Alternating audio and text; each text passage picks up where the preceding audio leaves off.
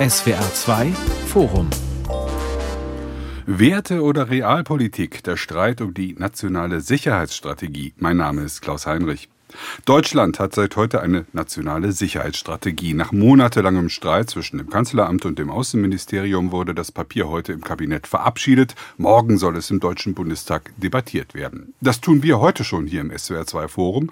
Sie werden in dieser Sendung erfahren, was ist überhaupt eine nationale Sicherheitsstrategie? Wozu ist die gut? Offenbar ist sie mehr als die militärische Landesverteidigung, denn die soll ja umfassend eine innere und äußere Sicherheit Deutschlands gewährleisten. Was da alles dazugehört, wie das organisiert organisiert werden soll ohne einen nationalen Sicherheitsrat, den die grüne Außenministerin Baerbock nicht haben wollte, das diskutiere ich mit Marina Henke. Sie ist Professorin für internationale Beziehungen und arbeitet an der Hertie School in Berlin. Mit Dr. Markus Keim von der Stiftung Wissenschaft und Politik in Berlin und mit Professor Dr. Ulrich Schlie. Er ist Direktor des Center for Advanced Security, Strategic and Integration Studies CASSIS an der Universität Bonn. Die nationale Sicherheitsstrategie der Bundesregierung ist seit heute um 11 Uhr öffentlich, über 70 Seiten in einer luftig gestalteten Broschüre. Bundeskanzler Olaf Scholz hat das Papier am Vormittag in der Bundespressekonferenz mit insgesamt zwei Bundesministerinnen und zwei Bundesministern vorgestellt. Eine Aufstellung, die es seit Jahrzehnten nicht mehr so gab. Dann muss das etwas ganz Wichtiges sein, Frau Henkel. Frau Henke, ist es das? Also erstmal muss ich sagen, dass es dieses Dokument gibt, finde ich toll. Deutschland hatte noch nie eine nationale Sicherheitsstrategie. Es war mit Italien das einzige Land unter den G7-Staaten, die noch nie wirklich auf diesem gesamtpolitischen Konzept äh, gearbeitet haben. Alle anderen G7-Länder, also sogar Japan, natürlich Frankreich, Kanada, die USA, Großbritannien, haben so eine Sicherheitsstrategie in der Vergangenheit äh, einmal erarbeitet. Aber wie eben so oft, ein erster Versuch klappt dann nicht immer ganz so. Und ah. das sehen wir jetzt eben auch hier. aber was ich für wichtig halte, ist, äh, man kann aus seinen Fehlern lernen. Jetzt haben wir wenigstens ein Dokument. Man kann jetzt äh, in, auf jeglichen Weisen ähm, Kommentare ablassen, Bücher darüber schreiben, Analysen machen und hoffen, dass eben die zweite Version, die nächste Version besser wird. Und das ist auch meine große Hoffnung. CDU-Chef Friedrich Merz erklärte, das Papier sei inhaltlich blutleer, strategisch irrelevant, operativ folgenlos und außenpolitisch unabgestimmt. Kanzler Scholz sagt hingegen, die Regierung habe eine klasse Arbeit geleistet. Herr Schlie, wie fällt denn Ihr Urteil aus? Zunächst ist es gut, dass wir dieses Papier haben. Wir haben lange darüber geredet, äh, wir haben lange gewartet und jetzt ist es da. Es macht, wie jede Sicherheitsstrategie, Regierungshandeln transparent. Das ist gut für die Bürgerinnen und Bürger. Man kann nachvollziehen, was die Bundesregierung in der Sicherheitspolitik vorhat. Der entscheidende Test wird die Wirklichkeit sein. Das Papier spricht von Anpassungen, aber diese Anpassungen werden nicht ausbuchstabiert. Man muss sehen, was jetzt auf diese Strategie folgt. Es ist ein Dachdokument, aber ein Dach ist im Grunde wertlos, wenn es nicht von einem richtigen Etagenbau gefolgt wird. Also es wird jetzt darauf ankommen, in den einzelnen Ressorts diese Strategie in weitere strategische Richtlinien umzusetzen und danach vor allem die Politik danach auszurichten. Mhm, bevor wir auf die Einzelheiten ankommen, ähm, Herr Keim, gucken wir darauf mal, äh, was das eigentlich ist, eine nationale Sicherheitsstrategie. Ist ja mehr als Militär und Diplomatie, so heißt es heute in der Vorstellung. So richtig Konkretes ist allerdings nicht viel drin. Dauerhaft wurde allerdings jetzt die 2% Militärausgaben BIP, so wie das in den NATO-Staaten ja eigentlich vereint, immer vereinbart war, aber von Deutschland selten eingehalten wurde, verabredet. War das auch mal einfach nötig? So, dass man das auch in ein so, solches Dokument reinpasst, weil das soll ja auch für Folgeregierungen äh, dann zwingend sein. Ich meine, das ist ja sozusagen der Anspruch dieses Dokumentes, weit über das militärische oder den klassischen außen- und sicherheitspolitischen Bereich hinauszugehen. Und da kann man sagen, das ist ja auch berechtigt, weil wir haben ja festgestellt, dass in den letzten Jahren viele Sachfragen an uns herangetragen sind, die nicht klassischerweise zum Bereich der Sicherheitspolitik gehören, Versorgungssicherheit, alles was mit Cyberraum zu tun hat und vieles andere mehr, die wir jetzt doch sicherheitspolitisch zu lesen haben oder zu interpretieren haben. Von daher kann ich das Anliegen teilen, das jetzt mal in ein großes Bild einzubinden. Äh, das Leitbild ist ja die integrierte Sicherheit, so heißt es ja. Und zugleich frage ich mich, ob die Bundesregierung sich einen Gefallen damit getan hat, weil sie zahlen einen Preis dafür. Das Umfassende geht dann auf Kosten des Präzisen mhm. äh, und konkrete, genau wie, wie Herr Schliedes gesagt hat, konkrete Unternehmungen, konkrete Vorhaben, konkrete Prioritäten, die man ja von der Strategie erwarten könnte, die das Wichtige vom Unwichtigen scheidet oder zumindest sagt, das sind die drei bis fünf Prioritäten für die nächsten zwei bis fünf Jahre, die vermissen wir doch in diesem Dokument. Von daher finde ich den analytischen Teil sehr stark, wie die Welt beschrieben wird, wie sie ist, mit ihren veränderten Rahmenbedingungen. Aber wenn es an die konkrete Umsetzung geht, ich finde, da ist noch viel Leer, es sind noch viele Leerstellen. Hm. Ich möchte Herrn Keim hier zustimmen, weil wirklich einer der großen Probleme von dieser Strategie ist, dass es eigentlich keine Strategie ist, es ist eine Wunschliste. Ja.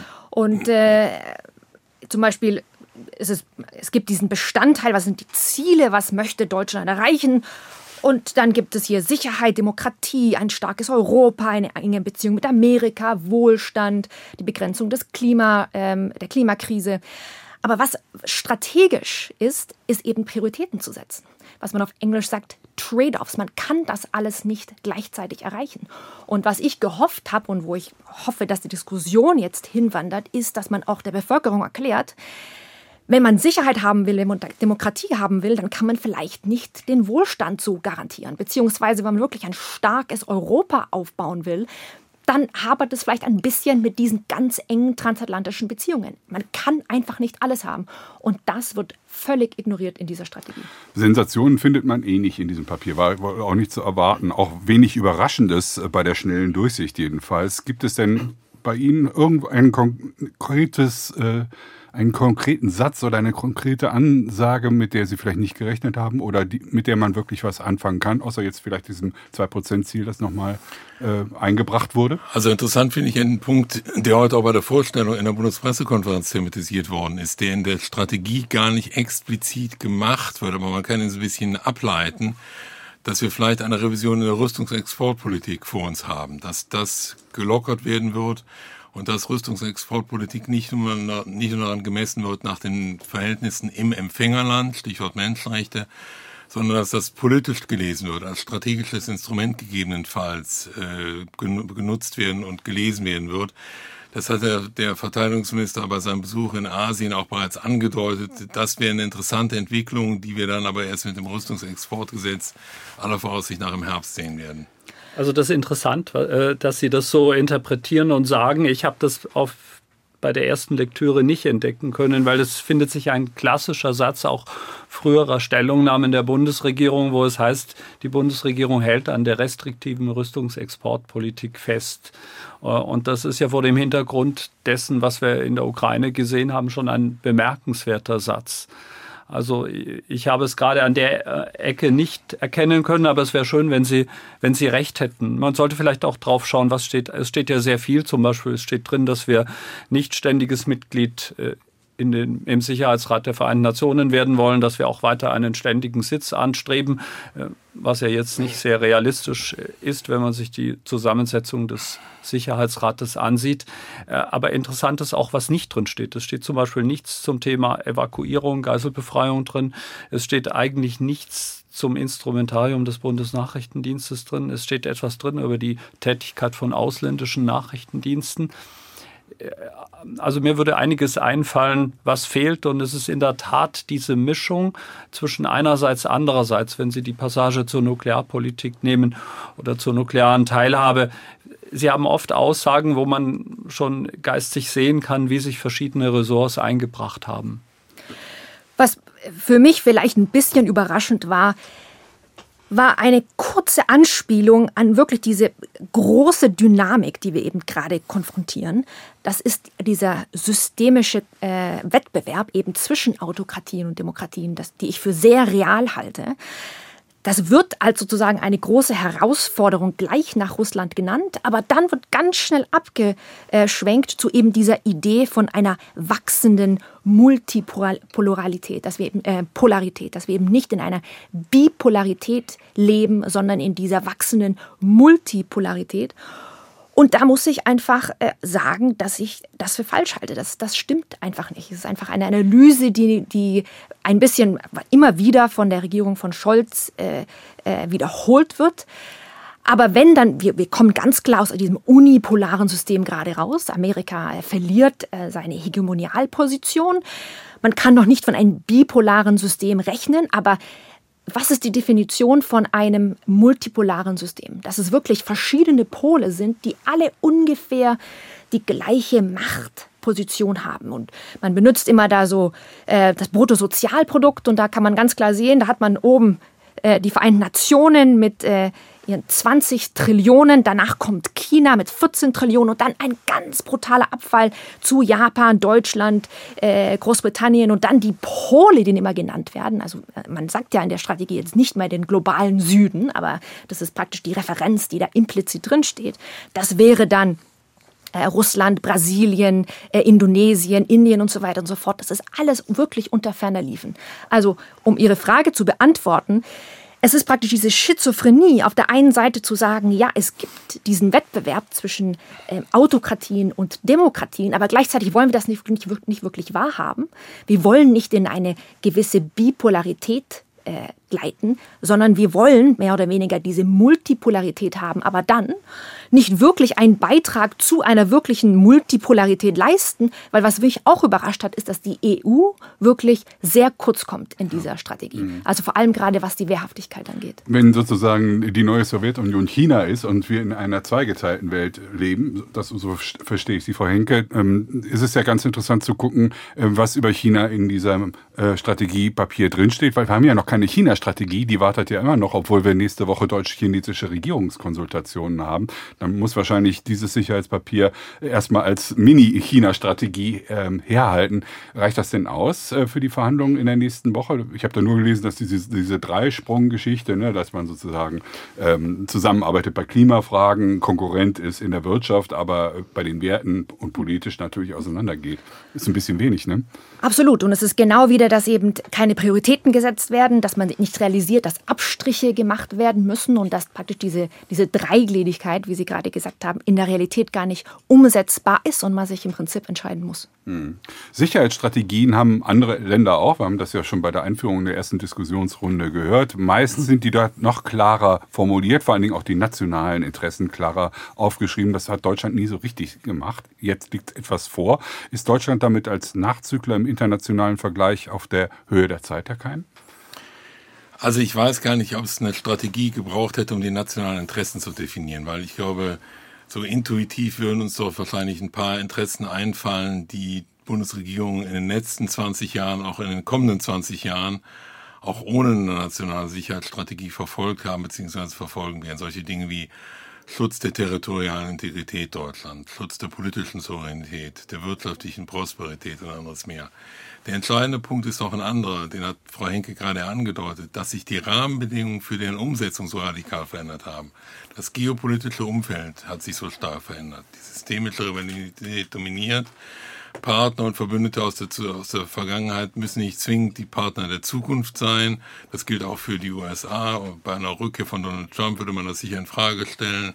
Die EU ist gerade geschwächt und wir entdecken zumindest jetzt, ich verwende den Ausdruck neue Pole nicht, aber zumindest neue Partner für die Durchsetzung unserer außenpolitischen Interessen. Und da, finde ich, bleibt auch vieles im Argen oder bleibt auch vieles im Blasen. Da rettet sich die Strategie mit so Formeln durch, die wir schon aus der Vergangenheit kannten. So etwas wie deutsche Außenpolitik bleibt wertegebunden und interessengeleitet. Das habe ich aus diversen Dokumenten früheren Datums gelesen. Aber konkret heißt das, konkret ist auch die Frage, was heißt das?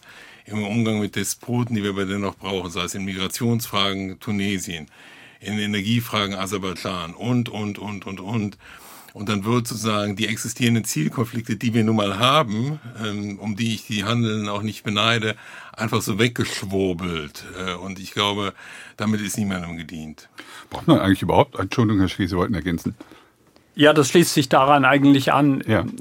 Ist ja nicht so, dass wir so eine Strategie eigentlich noch nicht gehabt hätten. Wir haben sie nur nicht so bezeichnet. Wir haben seit 1969 Weißbücher zur Sicherheitspolitik Deutschlands und zur Zukunft der Bundeswehr. Das ist maßgeblich eine Initiative von Helmut Schmidt gewesen, der genau damals gesagt hat, es ist notwendig, dass wir über diesen Bereich mehr öffentlich diskutieren. Es ist durchaus auch wünschenswert, dass der Deutsche Bundestag sich damit mehr beschäftigt, als er sich im Vorfeld der Erstellung dieser Strategie beschäftigt hat. Und dieses ganze, dieser ganze Ansatz, ein strategisches Dokument zu haben, hilft vor allem der Bundesregierung selbst, zu diesem erklärten Ressort gemeinsamen Handeln zu finden. Denn das ist in der Vergangenheit das größte Problem gewesen, dass wir zu sehr in den Verantwortlichkeiten der Ressorts gedacht haben. Und das war ja jetzt wohl auch, wie wir hören, auf dem Weg zur Erstellung dieser Strategie wieder das Problem, dass jedes Ressort zunächst äh, an das eigene Wohlergehen denkt. Und ich glaube, da ist dieses Stichwort integrierte Sicherheit gemeinsam gestalten der richtige Ansatz. Nur das, was dann ausbuchstabiert werden müsste, also welche Anpassungen sind jetzt eigentlich innerhalb der Bundesregierung erforderlich? Welche Rolle soll das Bundeskanzleramt spielen? Es wird zweifelsohne eine größere Rolle spielen müssen. All diese Fragen werden nicht zu Ende diskutiert und sie werden auch vor allem nicht ausbuchstabiert. Und das ist aus meiner Sicht der eigentliche Makel dieser Strategie. Ich möchte gleich nochmal auf die Diskussion, auch die Koordinierung dieser Notwendigkeiten äh, zu sprechen kommen. Ich würde ganz gern nochmal gucken, um, um den Rahmen nochmal zu haben. Eine nationale Sicherheitsstrategie. Deutschland ist äh, Mitglied der EU und der NATO, ist also international eingebunden, ganz klare Sache. Wozu braucht es dann eigentlich überhaupt noch eine nationale Sicherheitsstrategie, wenn man seine Interessen beispielsweise auch anders formulieren kann, Frau Henke? Ist das wirklich nötig? Also man sagt immer, dass eine Sicherheitsstrategie oder eine Grand Strategy, wie man im Englischen das sagen würde, drei große Vorteile hat. Erster Vorteil hat Herr Keim schon gesagt, das ist einfach Transparenz und auf eine gewisse äh, Seite auch Accountability. Ja, also man kann praktisch jetzt sagen, das schlägt hier unsere Regierung vor. Wie sieht es denn eigentlich dann nach zwei, drei, vier, fünf Jahren aus? Mhm.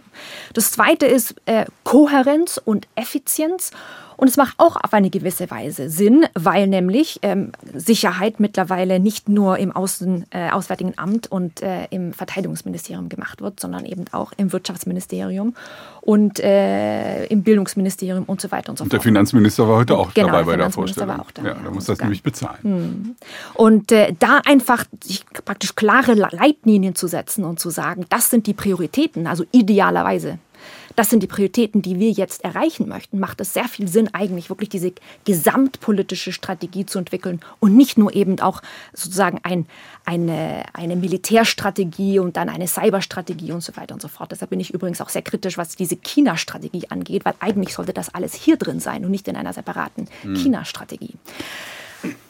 Aber ähm, das Problem eben in dieser Strategie ist, dass genau dieses Prioritätensetzen nicht stattgefunden hat. Ja, weil im Endeffekt ist es, was ich vorher schon gesagt habe, es ist eine Wunschliste, äh, wo dann gar nicht gesagt wird, ähm, hier sozusagen, wenn wir wirklich um, uns, uns um die Begrenzung der Klimakrise kümmern wollen, dann können wir eben nicht mehr diesen Wohlstand ähm, für alle garantieren. Also diese Widersprüche werden nicht aufgelöst. Annalena Baerbock sagt es so, ist, nichts ist nur schwarz und nur weiß, alles ist fürchterlich komplex. Das äh, spiegelt so ein bisschen auch, sage ich mal, die Inhaltslosigkeit dieses Papiers wieder, Herr Keim. Kann man das so sagen? Oder Ach, in, die, Uneindeutigkeit? Sagen Inhaltslosigkeit scheint mir ein bisschen sehr scharf. Aber okay. ich glaube, ich, ich greife den Faden nochmal auf.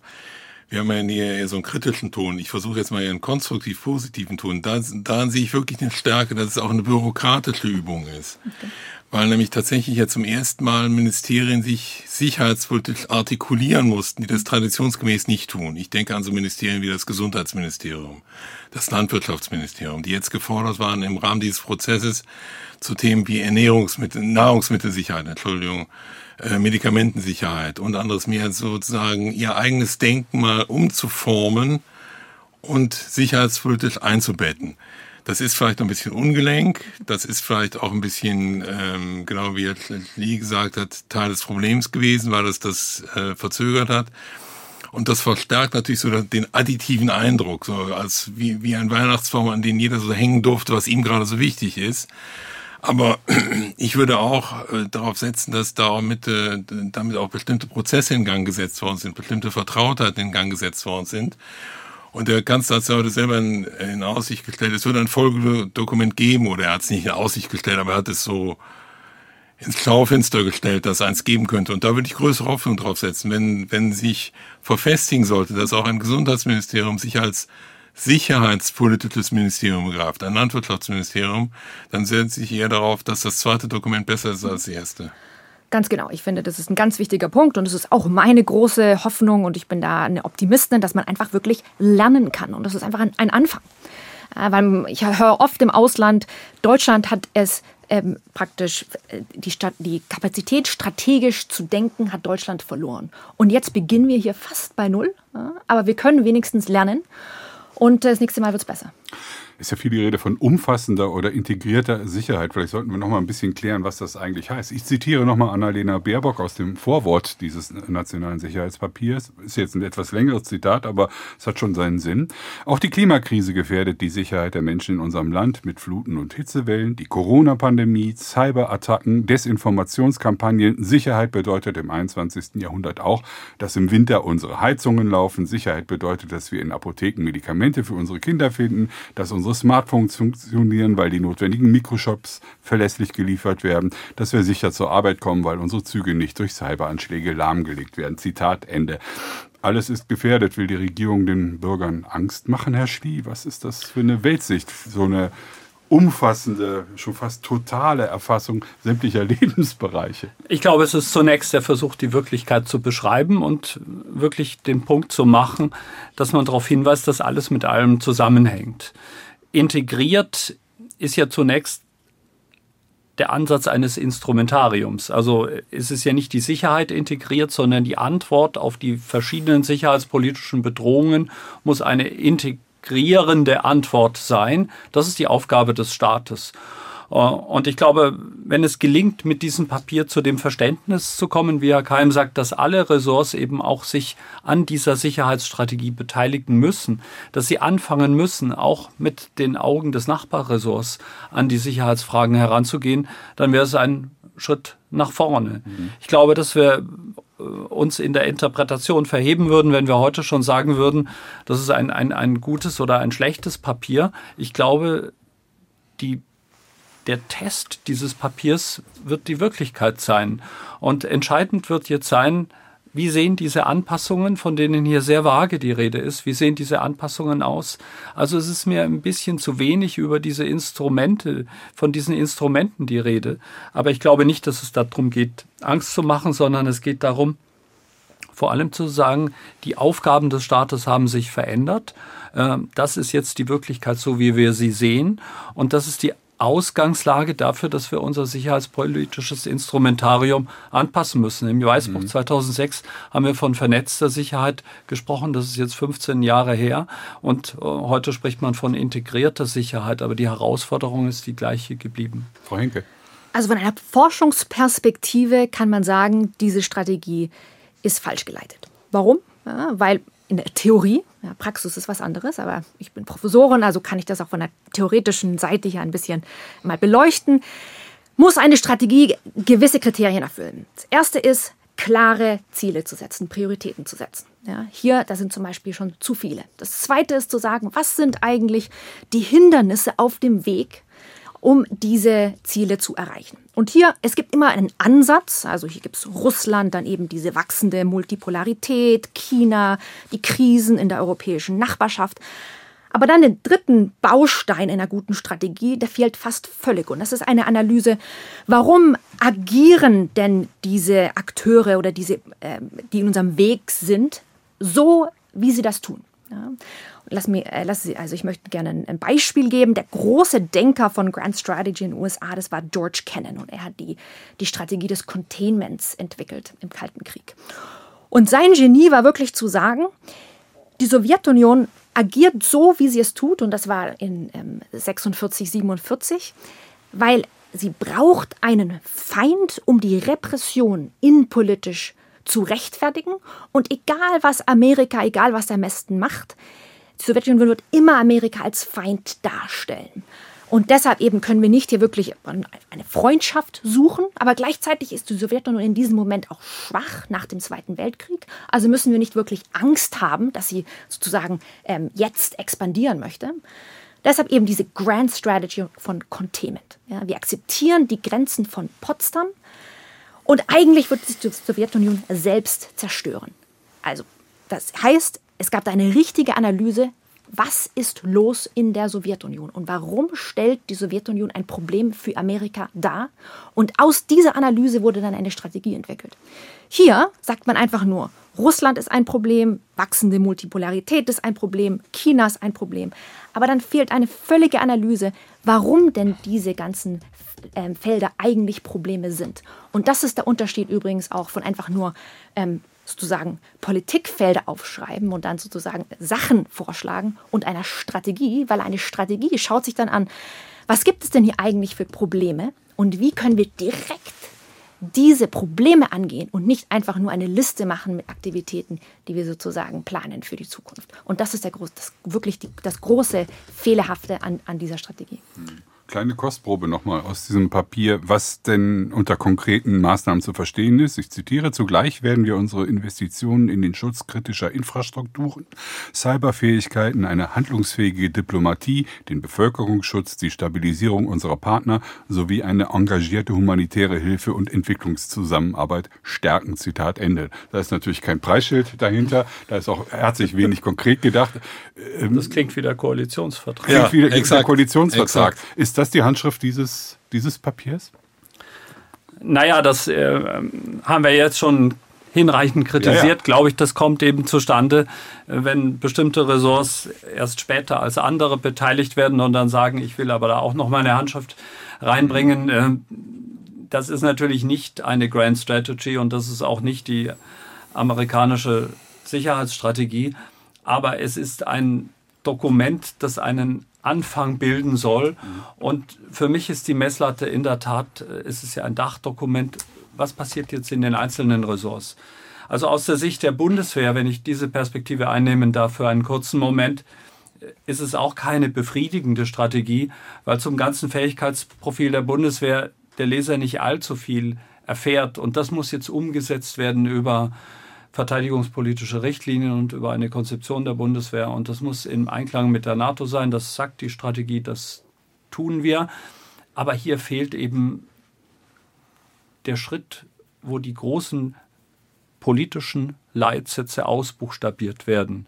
Also ich würde aber trotzdem empfehlen, nicht allzu streng an das Papier heranzugehen, weil Politik ist ein Prozess und äh, es hat sehr lange gedauert, bis diese Strategie zustande gekommen ist. Man könnte dann auch nochmal die Nachfrage machen, warum hat es eigentlich wirklich so lange gedauert? Äh, ist es so schwierig, sich über dieses Papier zu einigen, wo wir sagen, dass es doch eigentlich vieles von dem enthält, was vorher auch schon aufgeschrieben gewesen ist? Und dann muss man einfach sehen, und das ist die Aufgabe der Opposition und das ist die Aufgabe des Deutschen Bundestags und natürlich auch der Öffentlichkeit, darüber zu diskutieren und Forderungen an die Bundesregierung zu stellen. Und das ist der Test ja. für diese Strategie. Morgen ist Bundestagsdebatte, genau darüber können wir gespannt sein. Das ist schon mal ein Auftakt. Und irgendwann gibt es ein Sicherheitspapier 2.0. Bis dahin ist ein langer Weg. Was fehlt äh, und äh, wo sich Kanzleramt und Auswärtiges Amt nicht einigen konnten, das waren die beiden federführenden äh, Ressorts, die dieses Papier geschrieben haben. Ähm, federführend war eigentlich das Auswärtige Amt, das es auch verhindert hat, dass es einen Nationalen Sicherheitsrat geben wird. Wird er uns fehlen, Herr Keim?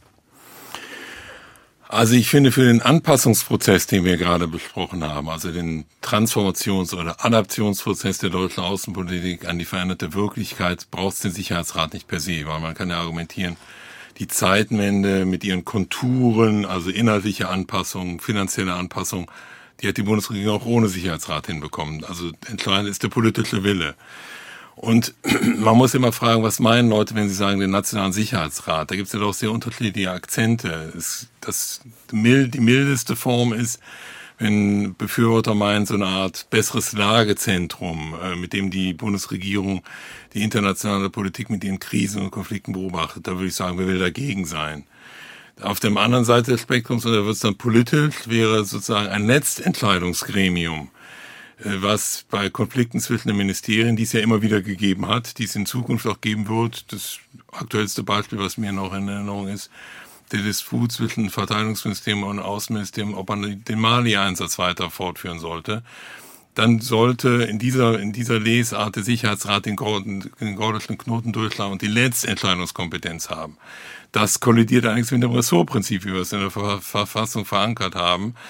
Von daher, ähm, die, es ist, wie es ist. Auf absehbare Zeit wird es den erstmal nicht geben. Jetzt gibt es die Initiative, die Sie angesprochen haben von der FDP, das nochmal aufzugreifen. Aber ich glaube, für, die, für diese Legislaturperiode ist der Zug abgefahren. Aber wenn es keinen Sicherheitsrat gibt, wer koordiniert denn diese vielen, vielen Fäden? Also diese Fäden werden ja gesponnen und erstmal gezeigt in diesem Papier, was alles miteinander zusammen äh, äh, gehört. Was ist denn, wenn es ernst wird? Wer entscheidet denn dann? Ja, schon der Bundeskanzler. Ganz ja. genau, das Kanzleramt. Das Kanzleramt. Und das ist, glaube ich, auch der Punkt, weshalb es diesen ah. Bundessicherheitsrat jetzt nicht gibt oder den Nationalen Sicherheitsrat, einen Bundessicherheitsrat haben wir ja schon. Aber der nimmt ja. Aufgaben im Wesentlichen der Kontrolle des Rüstungsexportes äh, wahr und bestimmt die Rüstungsexportrichtlinien. Ich glaube, das Problem ist ein Problem der Koalitionsregierungen. Es hat ja viele Anläufe in den letzten 30 Jahren gegeben, einen Sicherheitsrat zu schaffen und er ist immer wieder an politischen Konstellationen gescheitert, schon in Koalitionsverhandlungen, weil sich die Koalitionspartner nicht darauf einigen konnten, wo das anzusiedeln ist. Von der Natur der Sache gemäß müsste es eigentlich im Bundeskanzleramt angesiedelt sein, weil nur dort die Richtlinienkompetenz angesiedelt ist und weil nur dort eine Zentrale ist. Und der Kanzler ist heute in den Fragen der internationalen Sicherheitspolitik und der Diplomatie wichtiger denn je. Ich glaube, Gerhard Schröder hat das einmal gesagt, 60 Prozent seines Tagesablaufs, und das liegt jetzt auch schon über 20 Jahre her, sind mit Außenpolitik befasst. Und das hat sich seitdem sicherlich nicht nach unten verändert.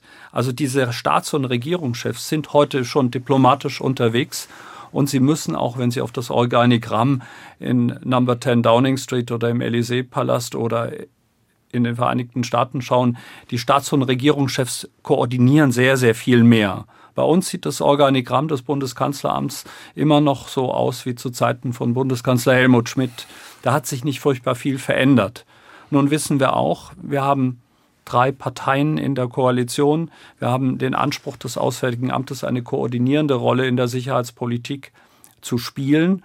Und das ist der eigentliche Grund gewesen, weshalb es nicht zu dem an und für sich sinnvollen Vorschlag eines Nationalen Sicherheitsrats gekommen ist. Hm, Wolfgang Ischinger, der ehemalige Chef der Münchner Sicherheitskonferenz, hat sich vehement eingesetzt äh, in einem Meinungsbeitrag für diesen Sicherheitsrat und hat äh, eigentlich gesagt, äh, die Außenministerin hätte nachgeben müssen und es sei auch, Sie haben das ja gerade beschrieben, international durchaus üblich, dass ein Großteil der Außenpolitik jeweils vom Regierungschef oder vom Präsidenten je nach Verfassung ausgeführt wird. Das kommt hier noch nicht. Er hat auch die schöne These der Wolfgang Ischinger vertreten, ähm, wenn es diesen nationalen Sicherheitsrat gäbe, hätte man Nord Stream 2 verhindern können. Eine kecke These, weil sie natürlich äh, unterstellt, dass es dann ein Organ gäbe, das eben Entscheidungen wie den Bau dieser Gaspipeline mit Russland auch unter sicherheitspolitischen Aspekten bewertet. Ist das denkbar, dass wir irgendwann mal in eine Situation kommen, dass wir eine Institution bekommen, wie der Sicherheitsrat, wie immer er dann heißen mag,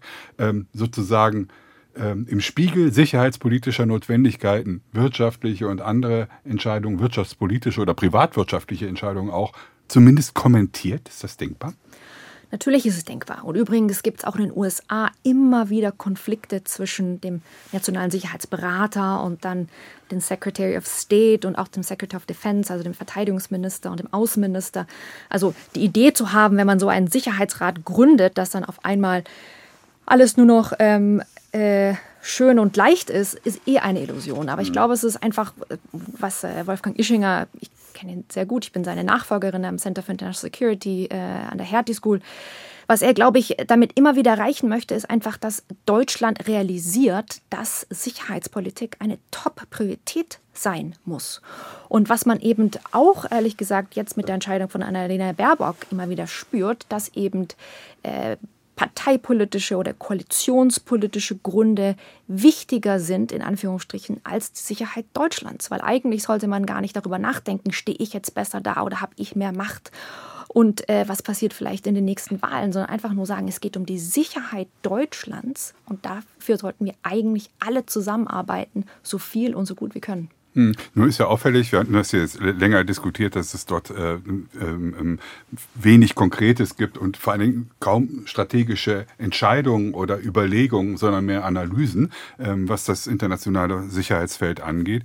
Ähm, ein bisschen hat es aber Annalena Baerbock auch geschafft, ihre Vorstellung von wertegeleiteter Außenpolitik dort einzubringen. Ich darf mal zitieren, die Bundesregierung wird dabei die Interessen von Frauen und benachteiligten Bevölkerungsgruppen im Sinne einer feministischen Außen- und Entwicklungspolitik besonders äh, äh, berücksichtigen. Das ist wertegeleitete Außenpolitik versus ähm, Realpolitik. Ist diese Spannung zu spüren in dem Papier, in dem, was Sie lesen konnten, dass man da sozusagen immer wieder zwischen Realpolitik und wertegeleiteter Außenpolitik äh, ausbalancieren musste? Und ist das auch vielleicht auch der Grund gewesen, warum sich die Verfertigung dieses Papiers so lange verzögert hat? Ich finde, man spürt es eben gar nicht. Und das ist Aha. das große Problem dieses, ähm, dieses Dokuments, dass man eigentlich denkt, man kann alles haben. Ja, man kann gleichzeitig also praktisch sich um die Frauen kümmern und die Kinder ja. und auch die Klimakrise stoppen und ähm, Sicherheit haben und Demokratie und so weiter und so fort. Ja, es ist, also ich habe den Eindruck hier, das ist doch alles machbar. Warum machen wir es dann eigentlich nicht? Aber es bleibt so ein bisschen in der, in der, Perspektive des Papiers. Also ich meine, wenn ich mich in die Autoren hineinversetze, in die, in die Arbeitsgruppe, die das Papier geschrieben hat, dann mussten die ja operieren unter der Prämisse der Kohärenz. Also ein Papier vorlegen, was so halbwegs zumindest suggeriert, es gäbe eine kohärente deutsche Außenpolitik. Und dann passen die Zielkonflikte und die Dilemmata, die es ja in der realen Welt nun mal leider gibt, die passen nicht hinein. Und die sind dann so mit so Formelkompromissen und bestimmten äh, Begriffen äh, weggeschwurbelt worden oder überdeckt worden, äh, die sich an der Realität, an der Realität aber nicht messen lassen. Also das Papier ist so ausgewogen und harmonisch wie der Koalitionsvertrag. und das ist, glaube ich, auch äh, die Stärke und wenn man es analytisch betrachtet, natürlich auch, ähm, auch die Schwäche, weil es um einen gewissen Preis, der eben äh, nicht der Beliebigkeit, aber der Belanglosigkeit äh, vielleicht zu erreichen gewesen.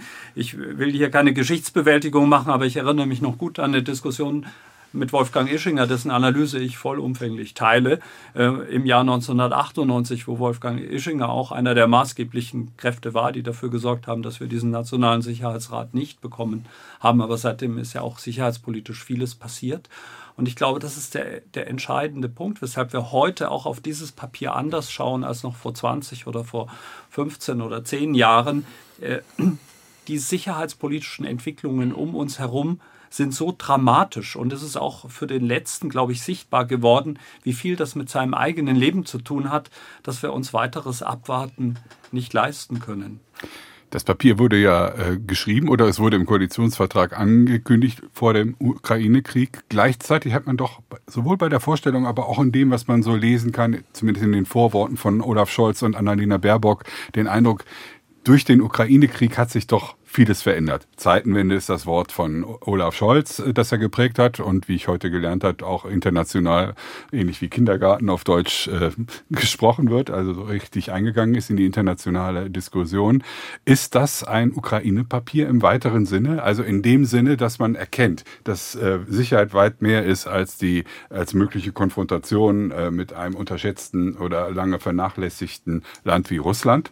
Äh, ist das äh, die Vorstellung und, und das Aufrufen aller möglichen ähm, Gefährdungsgründe, Wasser, Infrastruktur, ähm, äh, Handys und so weiter. Ähm, ist das eine logische Konsequenz äh, oder, oder sagen wir es mal so, war, war da sozusagen der Ukraine-Krieg so ein bisschen der Katalysator, in solch ein Denken jetzt wirklich politisch einzusteigen?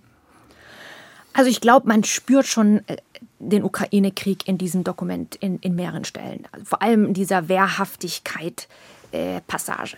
Und hier dieser ganz starke Fokus auf die NATO.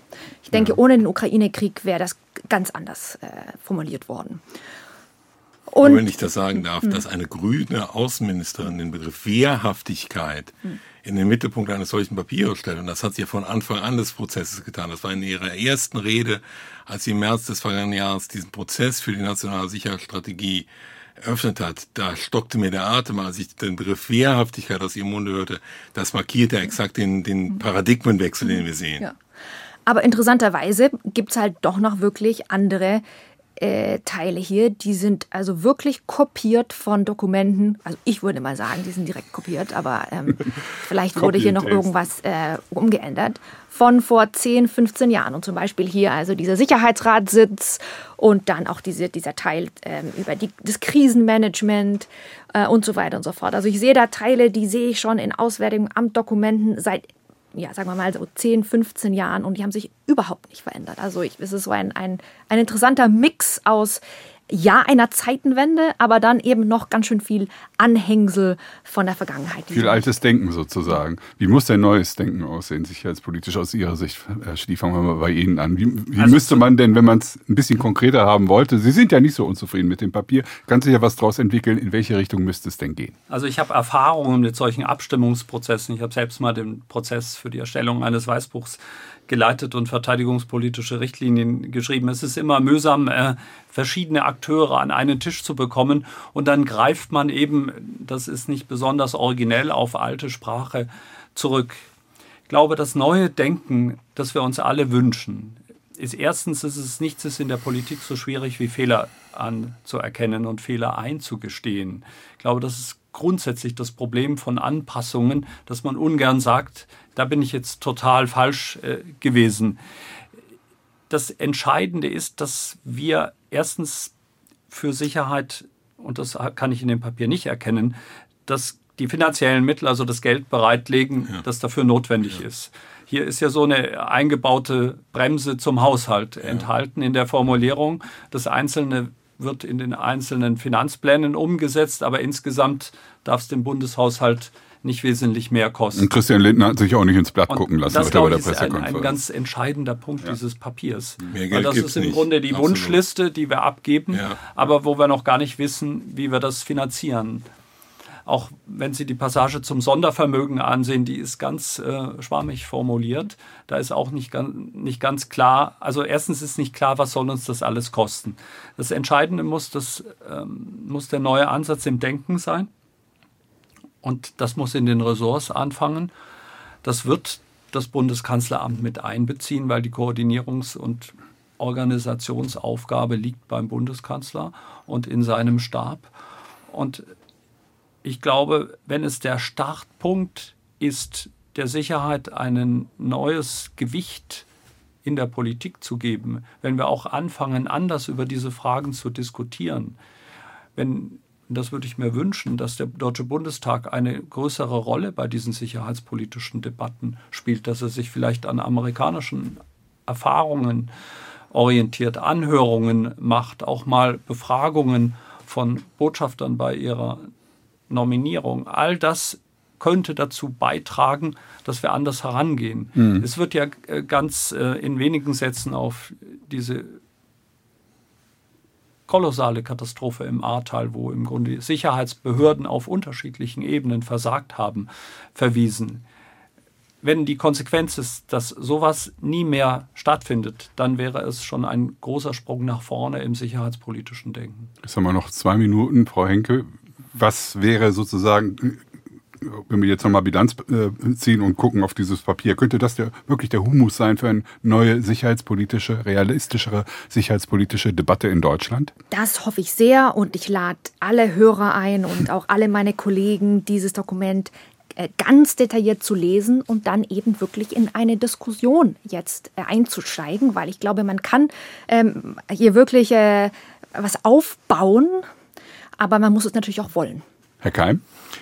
Ich finde, da würde ich zustimmen, die Außenministerin von heute nochmal zitieren wollen. Sie hat ja, ich kriege die Worte nicht mehr genau hin, gesagt, das Papier ist von der Bundesregierung verfasst worden, aber es ist kein Papier der Bundesregierung, sondern ein Papier der Gesellschaft. Und das greift, glaube ich, genau in den Faden auf. Allerdings ohne die Bundesländer, das nur in Klammern. Die sind nämlich nicht äh, äh befragt worden. Aber egal. Genau, also ein, so habe ich Ihr Statement verstanden, als Einladung, diesen Gesprächsfaden auch aufzunehmen und sich einzubringen. Also egal, ob es gesellschaftliche Gruppen sind, Unternehmen, Privatpersonen, Thinktanks, Universitäten, alle gehören dazu. Mhm. Das war das SWR2 Forum Werte oder Realpolitik. Der Streit um die nationale Sicherheitsstrategie. Es diskutierten Marina Henke. Sie ist Professorin für internationale Beziehungen und arbeitet bei der Hertie School hier in Berlin. Mit Dr. Markus Keim von der, äh, von der Stiftung Wissenschaft und Politik und mit Professor Dr. Ulrich Lee. Er ist Direktor des Center for Advanced Security Strategic and Integration Studies Cassis an der Universität Bonn. Mein Name ist Klaus Heinrich.